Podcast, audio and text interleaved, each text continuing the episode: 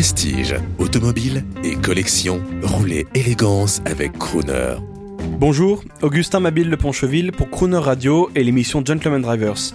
Je suis expert en automobile de collection et aujourd'hui je voudrais vous parler de la Fiat 500. La Fiat 500, véhicule populaire italien par excellence, petit pot de yaourt, adulé des femmes, aimé par les hommes, vraiment une voiture qui m'anime parce que j'ai une histoire assez spéciale avec la Fiat 500. C'est ma première voiture de collection.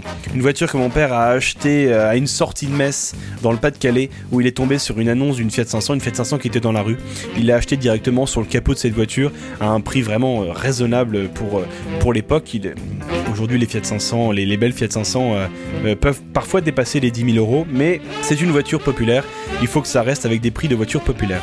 La Fiat 500, c'est quoi? C'est justement ce petit pot de yaourt avec un charme italien très spécifique.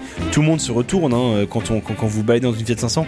Et pourtant, c'est pas la plus belle, c'est pas la plus sportive. C'est animé par un bicylindre qui dépasse même pas les 17 chevaux avec un bruit de, scooter ou de, moto italienne des, années 50-60 ce, bicylindre euh, un peu à la deux chevaux mais plus rageur, très italien finalement une voiture avec une bouille extraordinaire et finalement le succès de la Fiat 500 parce que c'est plusieurs millions d'exemplaires vendus. Et aujourd'hui quand vous vous baladez à Rome, quand vous vous baladez dans les villes italiennes, on en trouve encore beaucoup des Fiat 500 parfois rincés sur le bord de la route mais qui ont un passé, qui ont une histoire.